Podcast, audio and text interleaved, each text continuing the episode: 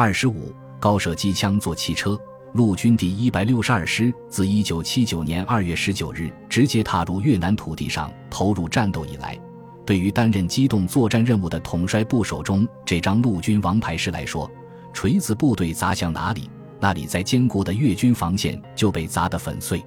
可以说是无坚不摧、锐不可挡。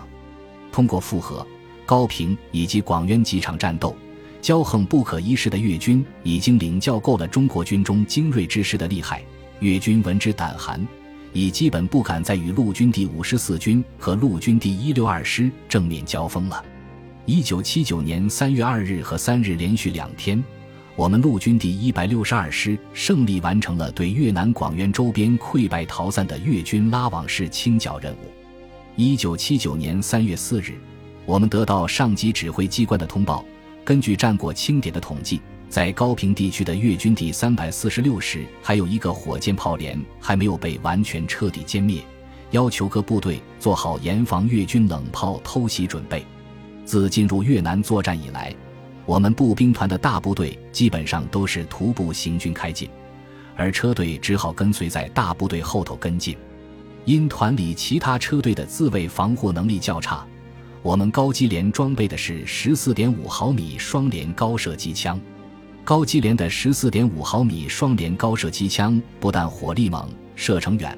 而且高射机枪可以高射和平射两用，其自卫能力强，所以行军时我们连队总是走在全团车队的最后。越南的北部山区山高林密，道路多沿山脚、峡谷中穿行，路面窄，坡度大，路旁沟深壁陡。沿途隘口多，处处都适合设伏袭扰，所以，我连行军途中，无论是坐在车上的或者坐在司机台里的人，都是将黑洞洞的枪口指向越军可能出现的公路一侧，随时准备开火反击越军的伏击。进入越南参战部队在越南的山区中开进行军时，最担心的是怕受到越军伏击。我们高机连虽然火力很强很猛。但如果在行军途中遇到越军伏击，战士们首先要迅速从乘坐的汽车上跳下来，站立到路面上，再迅速从牵引汽车上解开高射机枪牵引挂钩插销后，才能解开车枪的连接。接着要迅速脱掉套在高射机枪上面的枪衣和伪装网，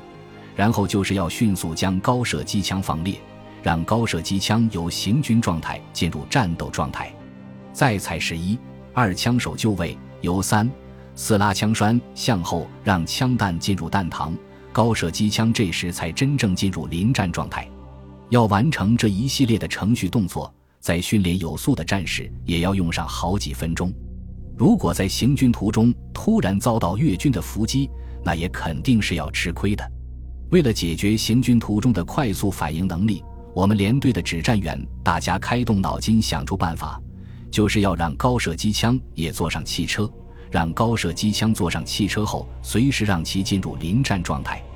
我们将全连最后一台车及九班牵引车上的绷布、伪装网和篷布撑杆取下来。广渊地区盛产一种非常坚硬的铁木，我们就用铁木板铺垫在汽车车厢里的弹药箱上，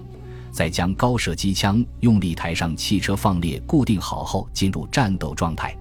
在行军途中，我们就让九班的一、二枪手坐在高射机枪一、二枪手的战斗位置上，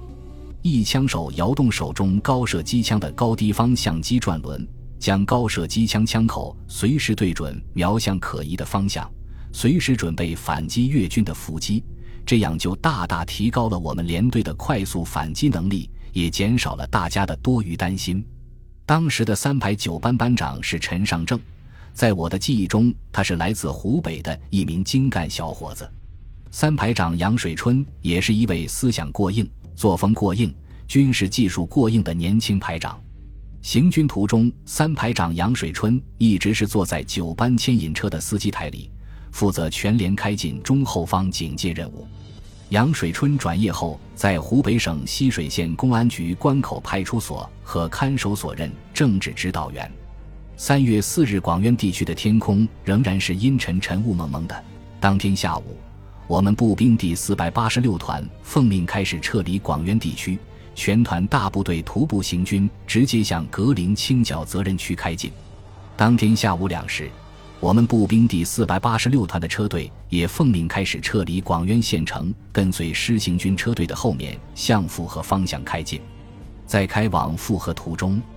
我们听到了越军一架大型运输或侦察机的报音声。听声音，飞机飞得很高。我们大部队是在大山沟里的公路上行军，阴沉沉、雾蒙蒙的天气正好掩护我们的行踪。越军的飞机对我们也没构成什么威胁，越军的飞机也远在我们高射机枪的射程以外。所以，虽然我们高机连是专门对付敌人飞机的，我们也没有去理睬越军的这架飞机。我们的整个大部队照常行军向复和地区开进。我们跟随在大部队行军队伍后面开进，在当天晚上八时左右路过富河县城后，车队开始停下来，原地休息待命。广渊至富河的公路沿线已由步兵第四百八十四团在徒步开往清剿责任区时打通，已经牢牢控制在中国军队的掌握之中了。整个部队在行军行动中未遇到大的敌情，我们又算度过了轻松的一天。